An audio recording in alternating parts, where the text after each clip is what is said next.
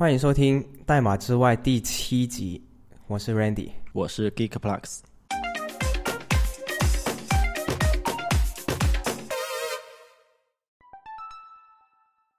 我本来还想说问你到底是多少集了，就一个月没录了。对，没有，其实我们前几个星期录了一次吧，只是对没有要 素材，没有要，觉得不是他聊的不是很好。我感觉那天其实不是状态的问题，是聊的状态好的都没办法播出来，然后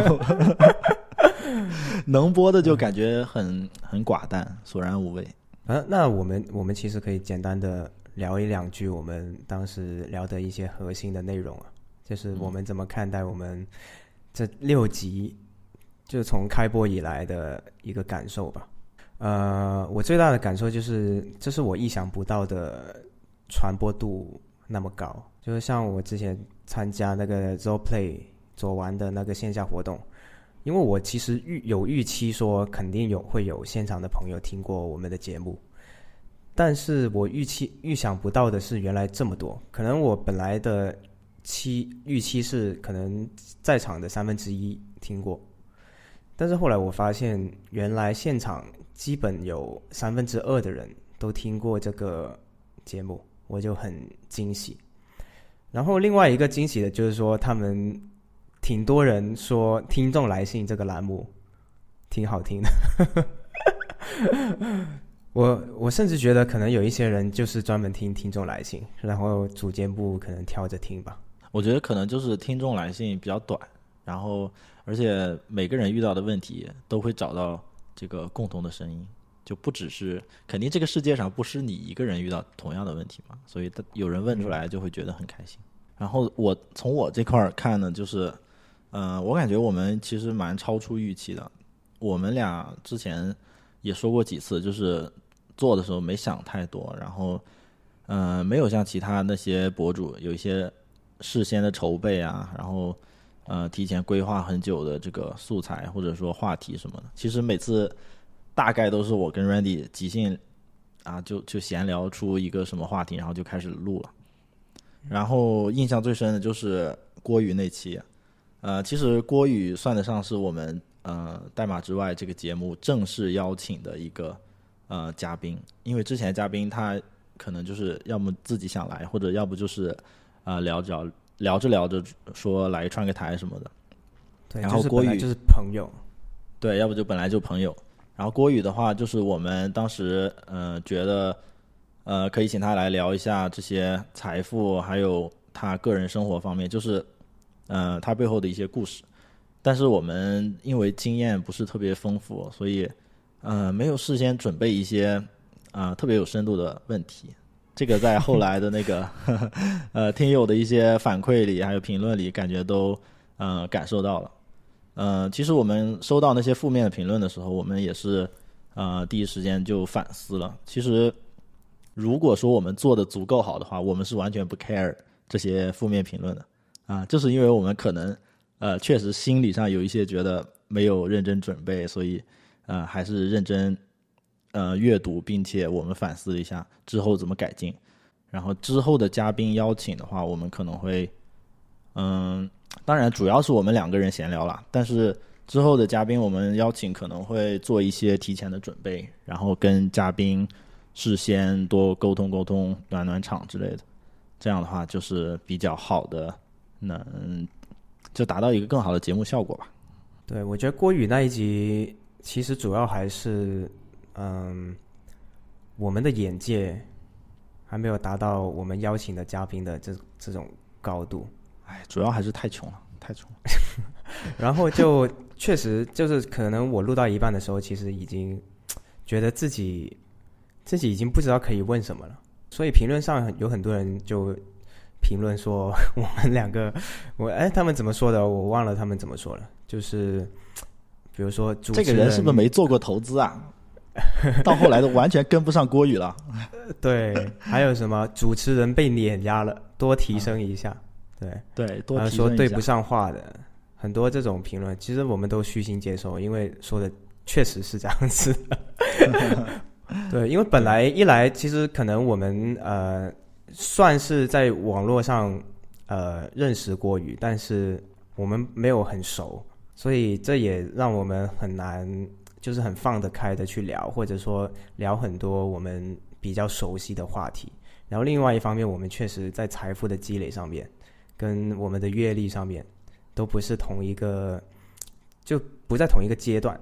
所以就更加更加难聊了。嗯，所以我我我甚至也会觉得跟网友说的一样，就是我们可能好像浪费了一个这么好的嘉宾，我会我也会这么想。反正就是感觉，在这个什么理论层面啊，就是你没有到达那个财富的程度，你是没办法感受很多事情的。就你如你如果去聊一些金融的一些术语或者啊、资产的配置，你也可以聊，但是你肯定是没办法感同身受，或者说啊、郭宇说了一大堆，你也肯定是 get 不到的。然后从技术角度来讲，就郭宇其实啊、他说话蛮和蔼可亲的，然后整个那个沟通的速度，就是他输出信息的速度还是蛮快的。所以很多时候在我们跟他聊的时候，其实脑子里有不不停的在想，然后不停的呃在反思，然后不停的在想问，就是有一些问题是想问，但是由于他说的太快了，然后很多事情，呃很 很多时候我也不太想打断打断郭宇的说话的速度，因为呃不只是郭宇啦，就其实任何一个嘉宾他在表达的时候，我们都不太想打断。然后等他说完的时候，我又觉得好像已经有很多的信息量了。呃，具体该问哪个问题，不知道该从何问起，所以之后可能会想办法，嗯、做一些笔记，就是哪怕哪怕是嗯、很小的几个字之类的，这样的话有助于我们很快的去挑出一个值得问的问题。其实我们这个节目，我后来想了想，可能主打就是心理按摩吧。是有很多人其实也不太喜欢在呃 podcast 里面去听一些很深度、很很很硬核的内容，因为还挺累的。OK，那我们可以正式聊一些我们想聊的这一期的话题了。第一个话题，我看你列出的是最近一年的变化太大了。你的变化是对没有啊，不是上次你跟我说的吗？你说，你说你辞职了，感觉最近一年变化太大了。对，我也变化很大。对，我的变化主要就是主要就是离职吧。嗯离职我到现在我是五月份离职的，到现在是有四个月了，四个月快五个月了，也没有到半年。但是我觉得整个人就是从想事情、从做决策、从呃对自己的看法上面都发生了很大的变化。就是从从一个有工作，而且可能七年来都是有工作的一个人，突然之间就没有工作，就不用工作，这个转换让我等一下，很多，七年，怎么感觉你工作的时间比我还长？这不是很正常吗？我我在阿里一年之后你才入职的，我工号是 一万多，一万零几啊。有道理。看来辍学优势是大，哎呀，辍学优势太大。我之前就跟 g i t p l u s 聊天的时候，我我其实提到的第一个变化就是说，当我离开了公司之后，就会开始去想我是谁这个问题。嗯，因为你在我们之前在公司的时候，我们很清楚我是谁。比如说，我就是我就是阿里的程序员，对吧？P 六、P 七、P 八这样子，或者说我是微软的程序员。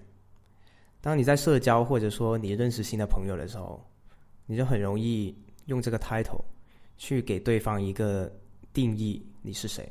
但是当我没有工作的时候，假设说我没有没我没有一个产品，我不可能说啊，我是我几年前在阿里工作，或者说我我曾经在微软工作，那好像好像就是只能从以前的事情里面，或者说只能从只能从你的背景、你的以前的一个光环里面去定义你自己。所以说，我就觉得，我一直就在就在想啊、我离开了公司之后，我到底是谁？我怎么去跟别人介绍我自己？我做了什么？就我我拥有的东西是什么？然后又引化了另外一个问题，就是突然发现我们以前在公司的时候，很容易没有分清楚什么是公什么是公司给你的，什么是你自己的。就像这些 title，你的你的月薪、你的 title，对吧？你的光环，其实都是公司给你的。当我脱离了公司这这个组织之后，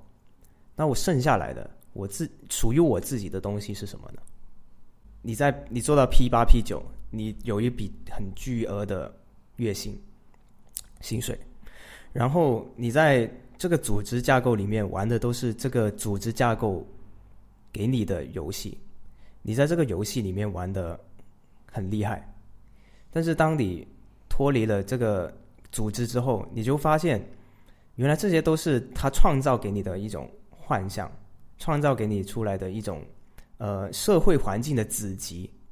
然后你在这个子集里面玩的太久了，然后真正的重新进入了这个社会，进入了这个市场之后，你就发现原来我之前玩的一直都是一个子集。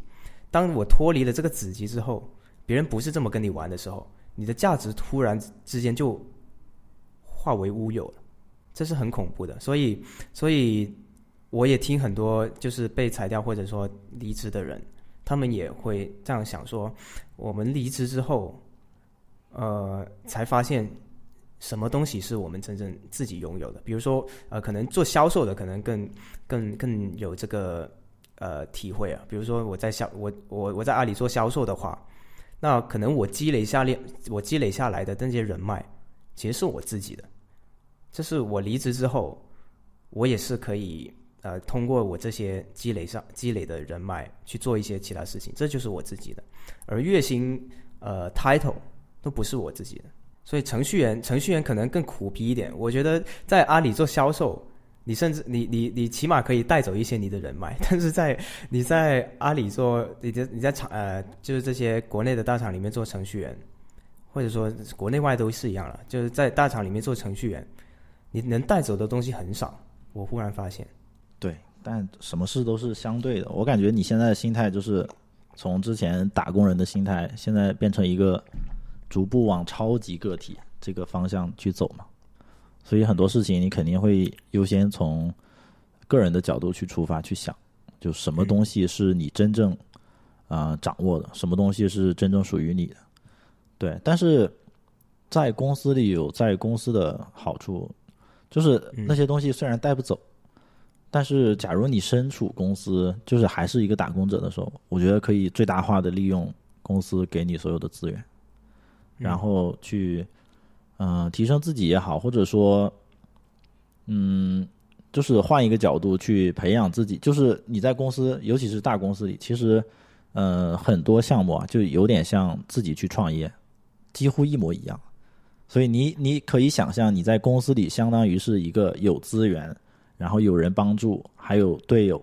还有甚至有的时候有下属的时候去做一个，就是好就不像外界你自己单独出来之后毫无准备的创业，在公司里就是有各种资源辅助你去创业，所以你在有这种优势的情况下，能否做出东西来，其实呃已经是检验你就是能力的一个标准。那之后你再出来，嗯。对，因为咱俩肯定都是 最终肯定不想当打工人嘛，所以都会有这个心态。有的人他可能就一辈子想爬那个职级的梯子。我我这个我们也不是说呃这个不好，就各有各的追求。但如果你将来是想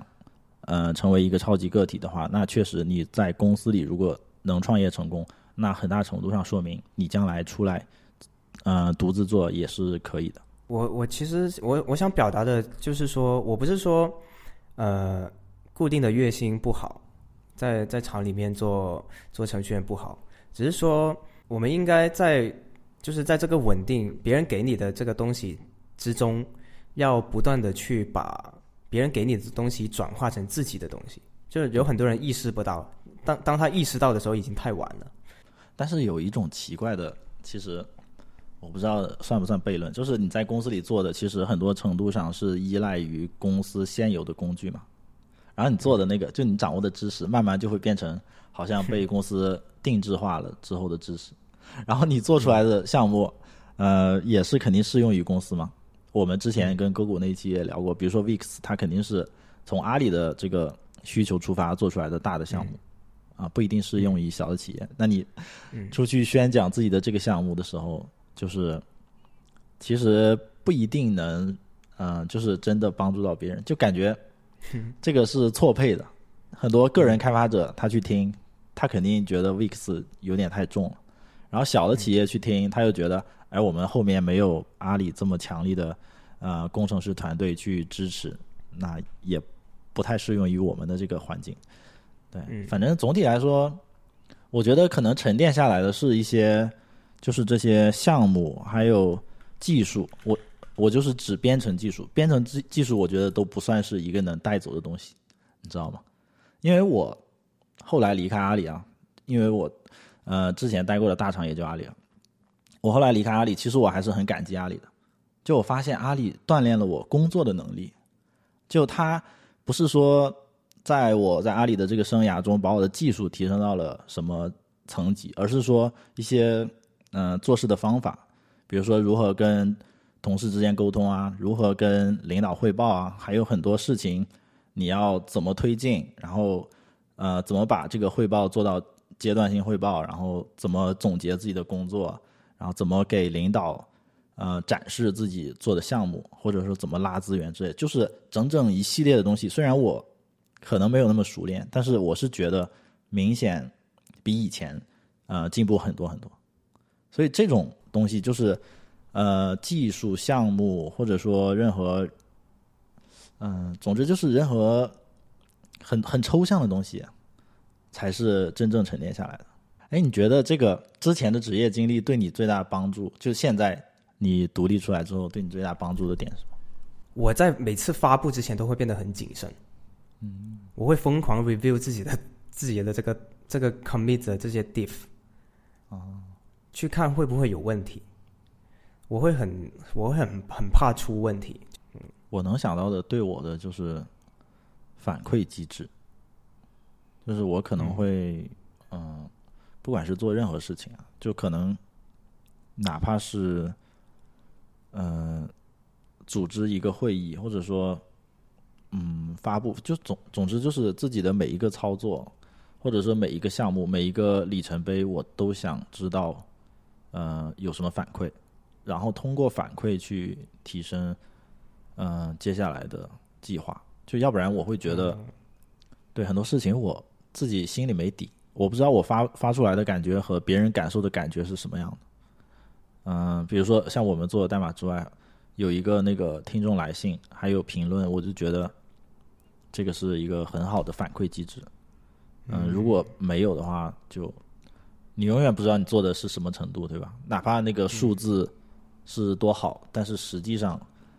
就是不一定是得到大家的认可的。就像前两天我做的那个项目，你不是说数字感觉没啥用，主要是想要一个舆情监控，就把评论都收集起来。对，其实评论感觉很重要嘛。你只有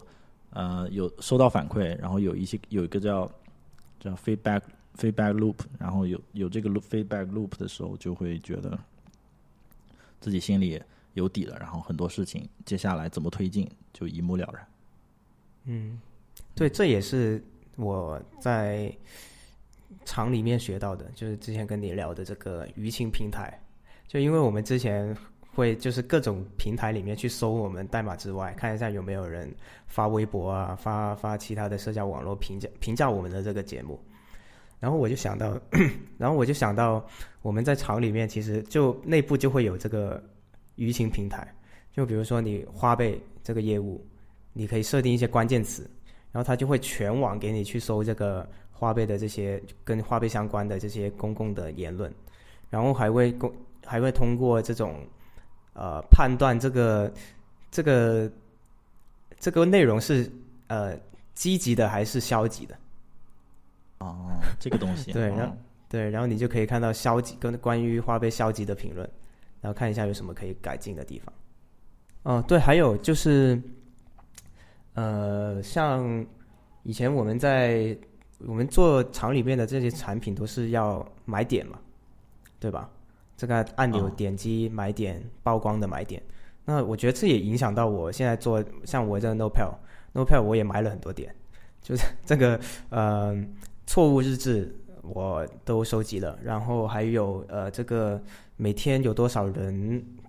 去同步从这里同步到那里，同步到什么软件平台，这些我都是有做记录的，所以我每天都能在那个后台看到每天多少人在用我的这个产品，然后在用在用用我这个产品的人，他们是用哪一个功能，他们是同步到哪一个笔记软件。呃，然后嗯，我还可以看到他们购买我的产品是因为他们用了哪一个功能，就这些数据都是我之前在厂里面工作，然后跟运营他们学到的一些东西。嗯，哎，不过说个题外话，我所以说为什么我很想邀请一些做运营、做市场的人过来跟我们聊，因为我觉得他们有很多需求是程序员可以实现的。来加速这个业务，但是程序员很少，程序员会主动去接触这一步这一类的人，所以他们根本就像两个孤岛，但是他们是可以有机会去一起干一些事情。讲回那个一年的变化，我觉得离职之后的另外一个很大的变化，对我来说就是我突然失去了跟这个世界的连接。就是以前你在公司，你天天有人跟你有交集。然后有时候也可以跟同学、同事们去吃饭什么的，然后也还可以聊聊八卦，聊聊发生的一些社会事件，就讲讲笑笑。但是离职之后，我自己一个人在家里面，就就所有一切的连接都变成了互联网上面的连接。我我其实不太喜欢线上的这种社交，说实话。嗯。所以为什么之前我玩我去左玩的那个线下活动，其实我挺开心的，因为。就终于有一个，终于有一个，呃，场景可以让我重新的回归线下的社交，线下的跟这个世界的连接。所以为什么有很多人说我，有很多人说我是不是在做独立开发？其实我不想做独立开发。我如果有条件，我会成立一个像六亿一样成立一个小团队。啊，不是先成立夫妻店吗？嗯。反正就是我我我是不想一个人工作的，我觉得呃几个人一起工作才会，是你起码得两个人吧，对吧？像我们做节目有两个人，呃做产品你起码两个人或者一个小团队，我觉得才是一件，呃对我来说是一件开心的事情。就是呃脱离这个职场的话，其实跟社会的连接真的很少，这也是我自己，因为我我。我老婆她现在是家庭主妇嘛，那我就发现她不工作的话，就是很难拓交拓展那个社社交圈了。嗯，就是这个事情，感觉是，嗯，就是如果你不主动的话，真的是几乎就是与世隔绝的感觉。然后线上的这些社交呢，你又觉得有一些，嗯，不能说距离感吧，我觉得有种。就是不真实感，就是你对不真实都是假的，对你跟这个人很熟，我感觉，但是肯定没有你俩见面聊的嗨，就是这样。对，而且我感觉就，嗯，因为我比你大几岁嘛，那我感觉就好像年纪越大，嗯，特别越依赖于这个人际关系，就越来越依赖于人际关系，好像那个，因为我我年轻时候很讨厌人脉这个词，嗯，我现在其实。有点对这个词有点灰色，就是我我不不是很讨厌这个词，因为有一部分人啊，真的就是你很难界定他在你这个所有的 network 里面到底是什么样的定位。你你说刚认识一个一个人，呃，就算是一见如故，你肯定不可能把自己所有的这个信息全部交给他，然后即使是聊得很来。嗯，总得是来来回回几次才能建立一个信任感吧。然后，嗯，有的人呢，就是你即使对他没有信任感，但是也能合作做一些事情。所以，像这类人，你就真的很难界定他到底是是你的朋友，还是说你的合作伙伴。对。然后，越到就越到现在，有点这种呃利用跟被利用的感觉。嗯，我不能说利用这个词就是一个贬义词，就是它它不是贬义词，呃，就换成那个英语的 leverage 吧，就你会感觉别人在 leverage 你，你在 leverage 在撬你的杠杆，对，然后这种感觉其实它不是对双方有害的，有的时候是双赢的嘛。嗯，对，所以你很难界定这个，嗯，人际关系之间怎么处理。所以如果我是做一个独立开发的话，我可能会想办法，嗯，就是每周去去一个固定的，就有一个固定流程去搜手，或者说，嗯，每隔一段时间跟自己的朋友见个面什么的，就聊一聊。嗯，对，我觉得太需要这种线下见面聊天了。就有的时候我真的，对，尤其是最近一年吧，也是觉得有时候很焦虑。你说我这么乐观的一个人，有时候也会觉得很焦虑。所以，可见这种心理按摩的呃必要性还是在的。嗯就我最近感觉这个精神导师是越来越需要了。其实，呃，我现在有两方面的想法，就一方面是我我可能会想找一个心理治疗师，去去给自己的心理嗯、治治病什么的，修复或者说这个，因为身体我、我们每年都要定期检查嘛，然后嗯、出现一些呃亚健康的状态的时候，你可能会去想办法去修复它。但是心理上，我感觉，尤其对于我们国人来说，很少接触这个领域嘛，国内的这一套还不是特别完善。呃，然后到了国外呢，我发现几乎是所有人，他们都有自己的一个，呃，你可以理解成就是每周固定时间去找这个人聊天、吐苦水，然后交换一些呃鸡汤什么的，就是这个作用。它不一定是，它虽然 title 是什么心理治疗师或者是呃咨询师，但是它实际做的作用可能就是静静的听你大概半个小时，你说一些自己呃这周的困惑啊什么的。对我，我觉得我这个是我需要的一方面的东西。其实我我倒是没那么严重，但是我是在想，呃，我们内心深处肯定是有一些呃比较阴暗的东西，就不想被别人看到，或者说自己也不想看到的东西。然后心理治疗师可能会就有点有点像一块伤疤，身体上一块伤疤，他会帮你慢慢的揭开这个伤疤，肯定比你自己揭开的时候要呃缓和很多。然后你也可以就是呃得到一个第三方的视角去看待自己的一些呃不想聊到的东西，或者说自己从来没想过的自己心里呃有的一些病变之类的。对我，我觉得病变这个词可能太严重，就是我自己其实没那么严重，但是我我是会想呃完善自己心理的健康的。就我我我有时候会好奇，我自己如果我现在觉得我心里是百分百健康，但是我会在想，如果在心理治疗师的治疗下，我会不会达到一个百分之两百的状态，或者说那个达到的那个两百的状态，才是我真正的百分之百的状态，就是是完全康复的状态。对，这个是我呃最近一直在想的一件事情。呃，其实我在公司内部是有呃之前找过一个导师，然后两个导师之类的，呃，有的是被安排的，有的是自己主动去找的。呃，跟这些稍长自己几岁，或者说年长自己很多，然后在不管是职业、社会还是呃阅历上都比自己丰富的人，跟他们去聊天的话，呃，我觉得会得到很多的这个启发。有的时候，嗯、我我我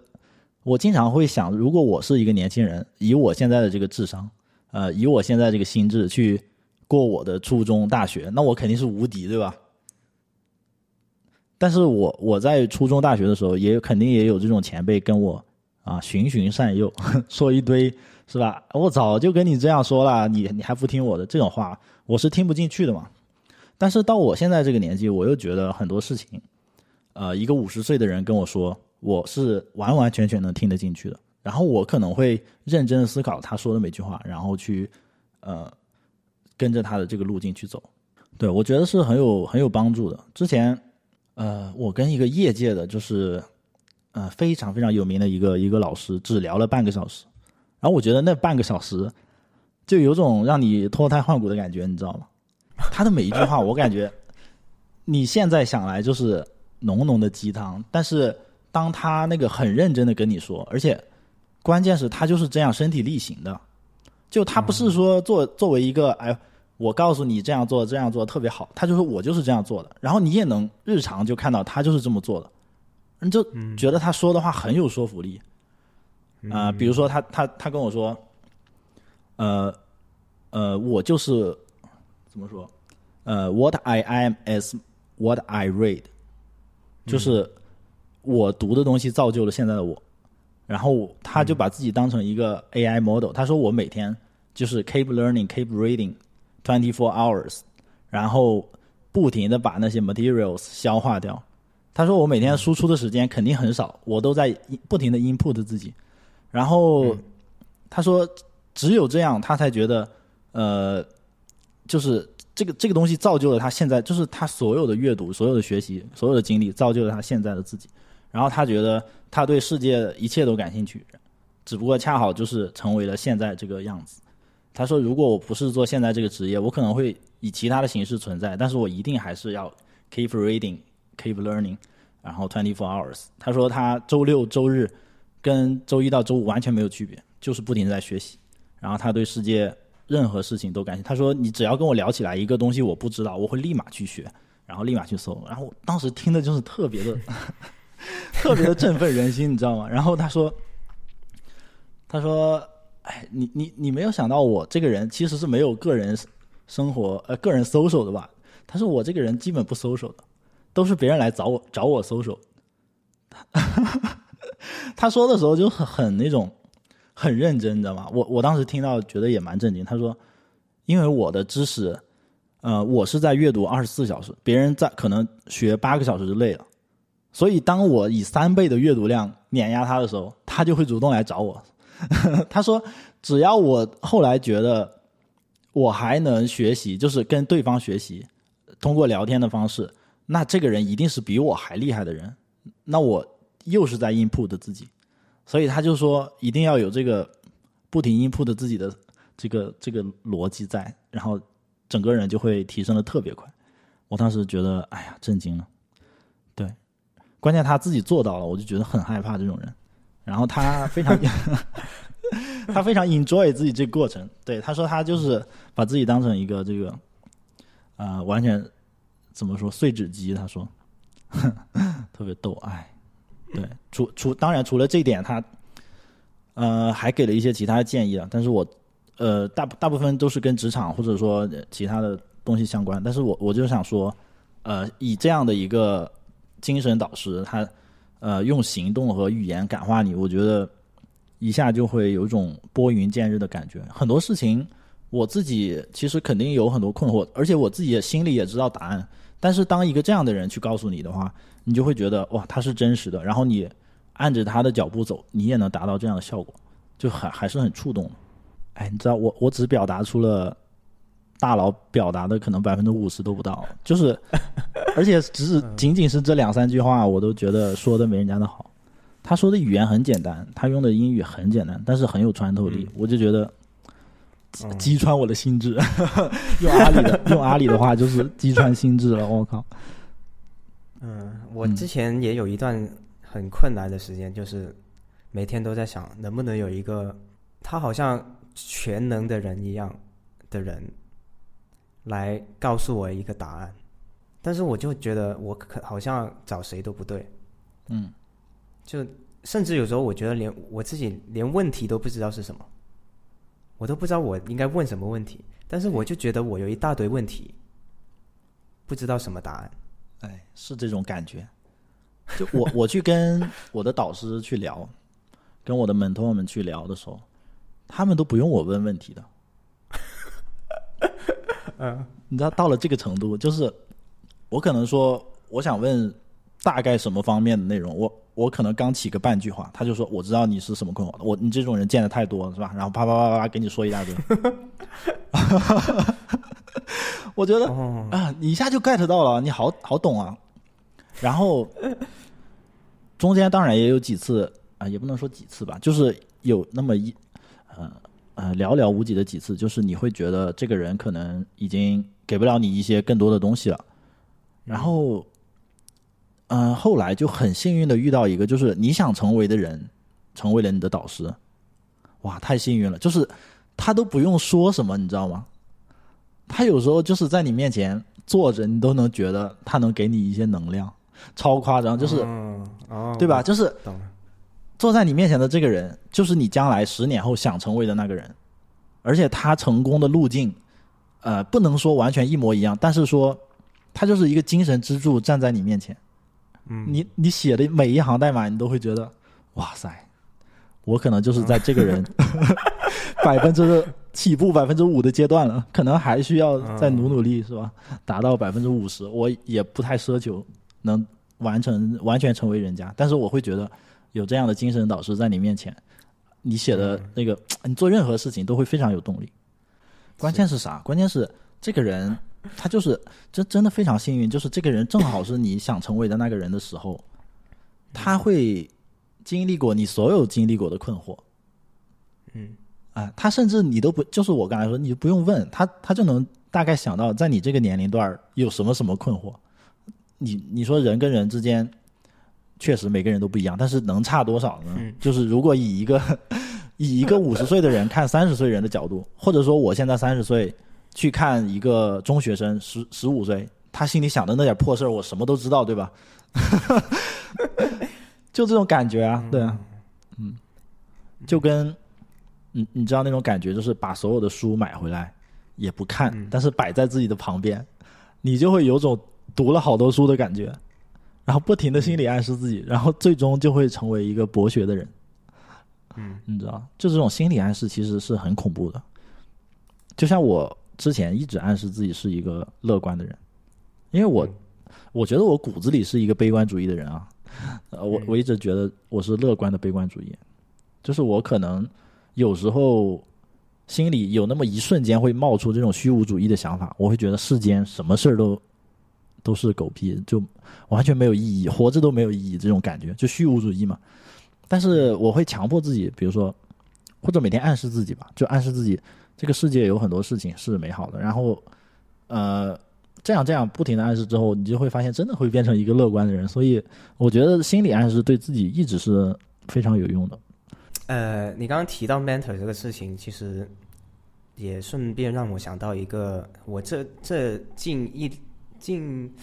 近一两年来吧，一个挺大的感触，也是一个挺大的变化，就是呃，以前我是一个，就像你刚刚说的，就会。仰望我的这个偶像学习的对象，对吧？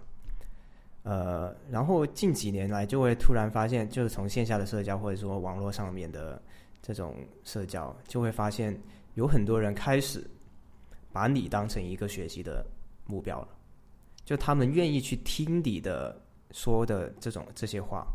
就以前以前我是一个默默无闻的，你看我写写博客都写了十年了。我可能前前六七年都是 没有什么人看，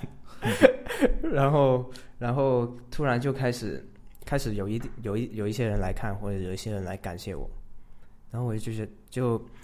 呃就觉得这种体验还挺神奇的。嗯，你这么说倒是也有，但是每次我都会觉得，就是因为他们还年轻嘛。但是你不觉得你也你你也经历过那种年轻，所以你会特别有感触嘛？是的，然后对另外一个让我想到的事情就是说，哦，我我从这种默默无闻的网友，到现在有些人会听我们节目，或者说会看我们的博客的人，就从这个身份做了一个这样的转变之后，我就发现原来我们以前仰望的这些偶像，仰望的这些目标，其实也没有那么没有我们想象之中那么。呃，对，怎么就也是一步一步走过来的，一样。对，遇到的问，我我们他遇到的问题跟我们遇到的问题是一样的。对，而且他们也不是说什么我们想象之中的那么所谓的大神，或者说这么的厉害，这么的什么的，只是说他比你做的更多了一些。嗯，呃，比如说，呃，我就写博客，有些人就不写，哎，我是比他们厉害吗？不是吧？我只是比他们做的更多了一点，我愿意把我想要分享的东西，觉得有价值的东西分享出来，然后别人看到我的博客，那什么，然后就认识我，那不是因为我比另外一部另外一部分人厉害，只是说我比他们做的更多了一些。其实我觉得啊，归根到归根到底就是，其实不是说，你说我们就是多写博客，比如说我们现在在录 Podcast 是为了什么？那很大程度上。我觉得最深层次的能驱动我们的东西还是好奇心。呃，当然驱动我是好奇心，我不知道驱动你，就是因为我可能会好奇，呃，有些事情，嗯，我觉得我是应该啊分享给大家的，然后我不知道这个对大家有没有帮助，但是我就特别好奇，我分享出去之后，大家觉得这个东西有没有帮助？就我想知道，呃，我现在在做的事情是不是有用？然后我想知道，呃，大家对一些事情的看法。然后我想知道，呃，我说完一些事情之后。大家对我或者说对我的这个看法有什么评价？就是很多事情我也是就是一个百分百好奇的人，对，但是可能经历是没有那个大佬那么丰富。对，反正对经历这个没没办法，这经历是需要时间来来来实现的。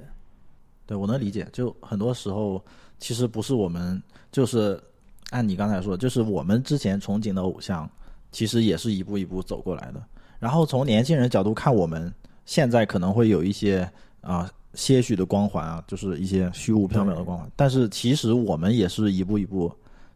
做东西，然后写东西，然后慢慢输出，这样一步一步走过来的。很多时候，呃，其实我们有时候都没有想过说自己呃做什么东西背后啊会有什么能量，会有什么样的后果，会有什么样。将来的价值都没想过，比如说我们做这个博客，我们做之前是没有想过，我们之后呃可能会对年轻人有什么帮助，这些都没想过。但是你只要做了，就是在这个世界上啊产出了一点东西，然后这个东西是总会被人看到的。你知道很多时候啊，有的人会，他们找我那个弯弯聊天的时候，呃，他们会问我说啊，我写了一篇博客，完全没人看。我说不可能没人看啊，我说哪怕是一个人、两个人。或者，我觉得至少有五十个 views 吧，就是肯定是有人看过的。我说只要有人看那就可以了呀，你你不能说，哦，我从来没写过博客，然后我写两篇，我就要有上万个人看我的博客，那不太可能嘛，对吧？嗯，这个事情就是你，你是一点一点往水里扔石头积那个水花，你不可能第一下扔的那个水花就特别特别大，不可能嘛，你肯定是慢慢的把那个，是吧？整个水积起来，然后可能最后一颗石头，然后怎么样？就或者是某 某颗石头，你突然激起了一个特别大的水花，然后从此大家发现了你这片蓝海，是吧？就感觉对，然后就是期望跟那个实际的产出是错配的。就是你可能，比如说咱俩都写了十年的博客，那他们可能没有写这么多年，那他们就要期望达到说，呃，像我们俩现在一样的这个。怎么说？就阅读量什么的，我觉得也不太现实，所以大家都是一步步走过来的。我我在二十岁的时候也是看 Randy 博客走过来的，一样。当时我也是露出了一种崇拜的眼神，看着 Randy，对吧？夸张了，夸张了，夸张了，一样的，一样夸张了。没有，你刚你这其实也跟我们好像前几集 YouTube 什么的秘诀，做 YouTube 频道的秘诀，其实就做的多嘛。对。你发一百个视频，你总有一天会火的。对啊，就是啊，我也觉得，就是就是所以，我所以我后来就，我年轻的时候也是一样了，就是觉得说，哎，发个博客没有人看，写写着开源项目没有没有 star，就不想做了。后来我就发现，其实如果你去关注这些东西来决定你要不要继续做的话，那只能说明你你不相信这个东西。你不相信你产出了这个东西，如果你相信它的话，你你无所谓它这个浏览量或者说这些数据怎么样，你做就对了。嗯，只要你觉得它是有价值的。你看我写写博客，我前前前几年我都没有人看的，但还是写。就我就觉得这个东西，我写给自己看也挺不错的，而且我也相信它对别人是有用的就行了。对，其实有的时候写的时候，我我我大部分的文章，我到后期基本上都是有一种，就是有一种输出的冲动。你很多时候抓住那个灵感，我觉得人的表达欲，尤其是我现在就表达欲肯定没以前那么强了。我我但凡有一点表达欲的时候，我就赶紧写下来，要不然我怕我过段时间这个东西就不想写了。而且甚至有的时候我会写下来，你知道，很多时候有有，比如说一篇文章，我可能。呃，在有灵感的时候啊，就有表达的欲望的时候，先写个一段话，然后或者把后后来后来再补充个一两段话，然后其实是可以发了，但是你就会不想发，因为你觉得可能不够完美啊，或者说啊、觉得这种东西大家都知道，没必要写出来啊之类的。所以我有的时候我会呃，就是我发出来文章，大部分都是我当下写完一口气合成，然后直接就发了，毫不犹豫，不要不要纠结什么啊这个东西有没有人看，不要纠结写的好不好，也不要纠结说有没有价值，完全完全不要管这些。就你有表达欲的时候，抓住写下来，然后发出去。就你但凡迟疑一秒钟或者迟疑个一天，你就会没有发出去的欲望了。这个这个冲动其实都是转瞬即逝的，所以我很多时候，嗯、都是抓住自己三分钟热度，那个三分钟热度一定要抓住，呃，做一些事情。对，他的那个，嗯尤其是有那个冲动的时候啊，那个效率绝对是嗯比没有冲动的时候效率高太多了。写代码也是这样的，对吧？你你想到一个 idea 去优化你的产品的时候，那个效率肯定是比你啊绞尽脑汁想一个改改进的这个方法，然后去绞尽脑汁的写要要快多了。说回离职这个话题啊，就是离职之后的变化，就是还会去想自己擅长的东西是什么。因为以前在厂里面工作，你就是一个很 specific 的，你要你你做的就是很很具体的事情。比如说你你写前端，你就写前端，你不用管这么多。你写全，你好好写这个前端页面，你就有薪水，对吧？不用管这么多。所以你就不会去想说，你到底是不是真正擅长这个东西？到底是你会做这个东西，还是说你的特长就是这个东西？比如说你写写代码，你会写代码，跟你擅长的是不是写代码是两回事。我我 get 到了，就是如果把事情分成呃我应该去做的和我想要做的和我擅长做的，你是觉得在变成个人开发之后，呃，应该着眼于自己擅长做的，而不是其他两种，对吧？对，就是因为你一个人干，或者说你你一个团队去干的时候，你就会觉得说你的时间是有限的，嗯，因为你身兼数职，身身兼数职了嘛。就是我们可以 call back 回刚才那个公司，就是因为公司里面有很多资源你可以利用嘛，然后你自己开发的话资源太有限了，所以你一定要集中自己的火力，发挥自己的优势，是吧？我觉得我有一个阶段，就是年轻时候接外包的那个阶段，就是有一种别人付费，别人付费让我去学习的感觉，我就一定要用上最新的技术，最花里胡哨的东西，然后，呃，每天你说那个代码的工作量，可能我可能比如说一个外包啊，一个月就做完了，但是由于由于我深陷入各种花里胡哨的 fancy 的 feature 里面，我可能会花两个月的时间才能搞定它。就如果我用我最擅长的技术，那可能呃别说一个月，半个月说不定就搞定了。但是，对吧？就是你要享受那个学习的过程，所以就是花的时间会很长。现在做个人开发，你肯定不可能，就是把不实用的东西肯定会要剔除掉，要不然真的很难把事情做完。嗯。昨天我听那个 Pod 呃那个印第骇客他们嗯最新那集不是讲那个他们开发那个 Podwise 的那个经历嘛？嗯。它里面提到有一个就是说他们用那个 Next JS 的那个 Server Action 嘛，嗯。然后他们说呃他们用了之后还挺多坑，然后呢有一天就是 Next 又发了一个新版本，说什么构建速度提高了百分之二十，然后这个什么什么速度又提高了百分之五十。嗯然后他一看，哎，那肯定要升一下，对吧？然后一升，发现 那个 server action 就出了各种各样的问题，嗯，而且都是很隐秘的。对，然后一番操作之后，还是把它回滚。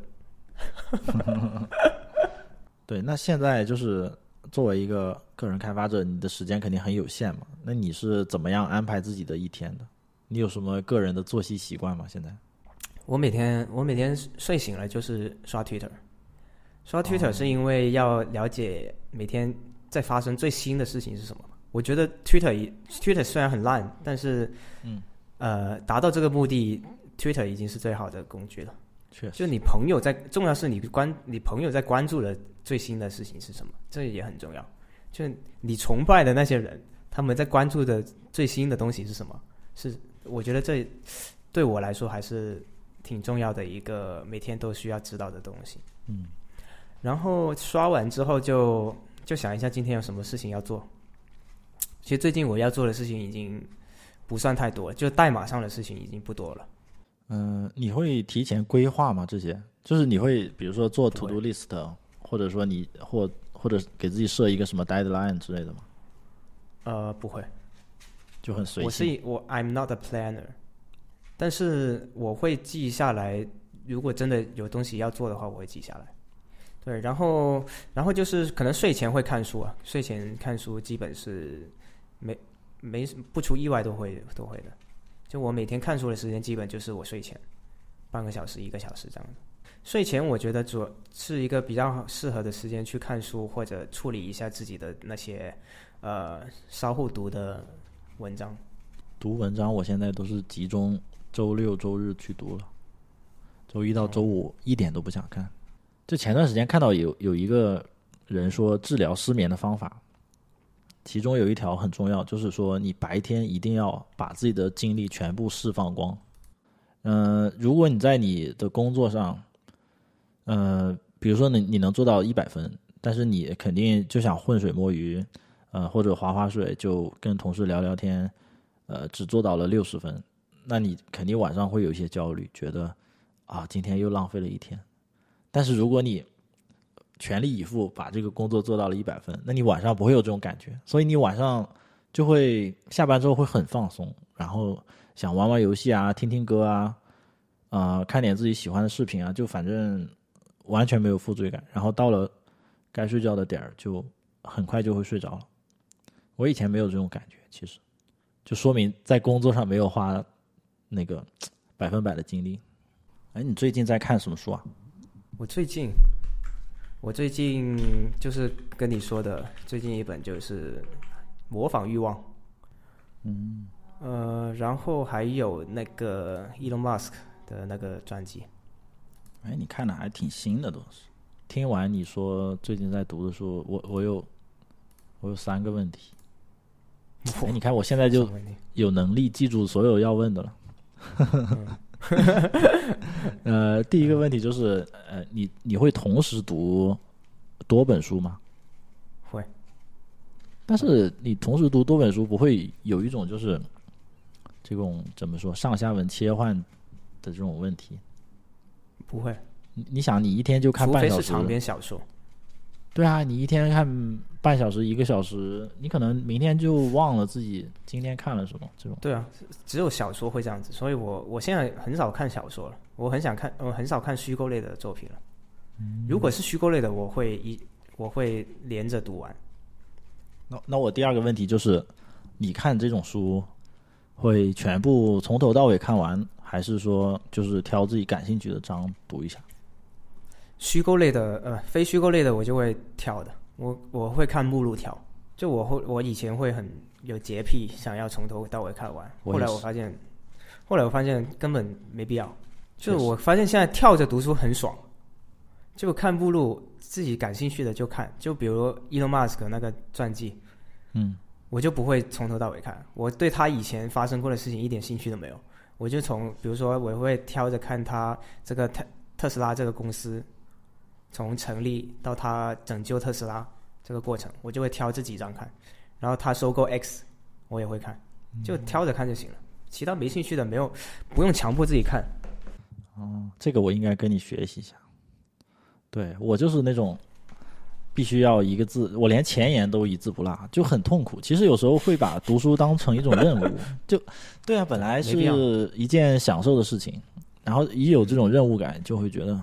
读不下去，很难受。呃，第三个问题就是你是从哪知道这些书的？其实就是你接触的社交网络，你 follow 的那些人，不过我我跟你不一样，我一般都是去图书馆直接去去那个书架上去看，这样。我之前在杭州也喜欢去图书馆，就就那种公共的图书馆，就办那种市民卡，你就可以去。对，然后其实呃我觉得还很有氛围的，比比那个咖啡馆，我觉得更更好一点。有些人就跟在上学一样，就跟在大学的图书馆一样，他会写写画画在那里。对，然后我不是很喜欢，你不是很喜欢哦？不对，我不是很喜欢这种氛围，是哦，太认真了他们。这就是你辍学的原因了。我告诉你，我高中我高中前两年天天在学校图书馆，就课都不上的那种，嗯上政治课我必逃。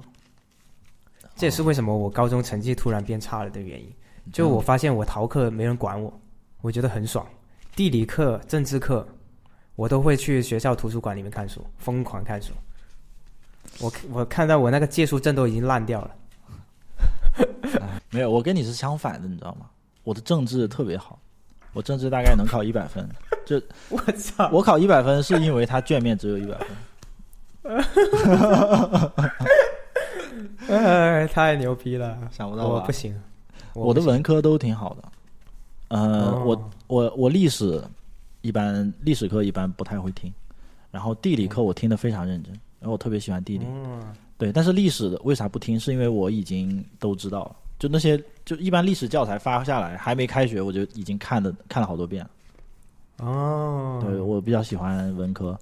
然后语文课我是真的一句都不听。语语文课我永远是在做化学，因为我化学比较差。哎，我都不知道我为什么要学理科，真的是我我就应该学一个文科专业。我在推特上也说嘛，我应该学一个文科专业。那编程这种东西，反正能自学嘛。然后大学你就选一个文科专业入学。你看郭宇就是、对吧？我跟财富自由的人就差在这儿了，你知道吗？我地理是很差，我最差是地理。我们当时我们当时那个班呢，是体育生跟我们混在一起的，就我们那个班有十个体育生，所以有一次，因为体育生他们课业也不太好嘛，因为他们不不怎么上课。然后有一次，我那个地理老师有一次他把我叫去办公室，他说他说你这个地理地理作业不交，然后这个成绩也这么差，你你虽然是体育生，但是你也不应该这样子啊。然后然后我说，把你然后我说我不是体生了是吧？对啊，然后我说我不是体育生，哎，然后语文语文我也我也不怎么听课，但是我跟你一样，我跟你的地理呃跟你的历史一样，语文课语文只要他把那个卷子或者练习册发下来，里面所有的阅读理解我都要看一遍，然后语文课本也是语文课本我直接就看看看一遍，然后那个练习册我最喜欢他们发练习册，就是因为里面有很这么这么厚的练习册，里面有很多阅阅读理解。我就特别喜欢从那个阅读里面理解里面去看那些，有一些是民国的民国时期的一些作品，有一些是当代作品，就我就会在里面看到很多这种，就跟你看书一样的，没错，而且它是一个很好的渠道，让你去发现新的书。那这就是本期本集节目的所有内容。呃，如果你喜欢我们的节目，欢迎通过爱发电成为我们的小粉丝。对，或者在小宇宙也可以赞赏我赞助我们啊，哔哩哔哩对，哔哩哔哩跟 YouTube 留留言留言就好了，其实也不一定要花钱，对吧？起码可以留个言，感谢一下我们的付出，让我们知道我们录这个节目还是能帮助到人的，就 OK 了。如果你有什么职业发展或者说生活上的烦恼，也可以通过我们 show notes 里面的链接给我们来信，我们会在听众来信这个栏目里面解答大家的问题。谢谢大家，谢谢拜，拜。拜拜。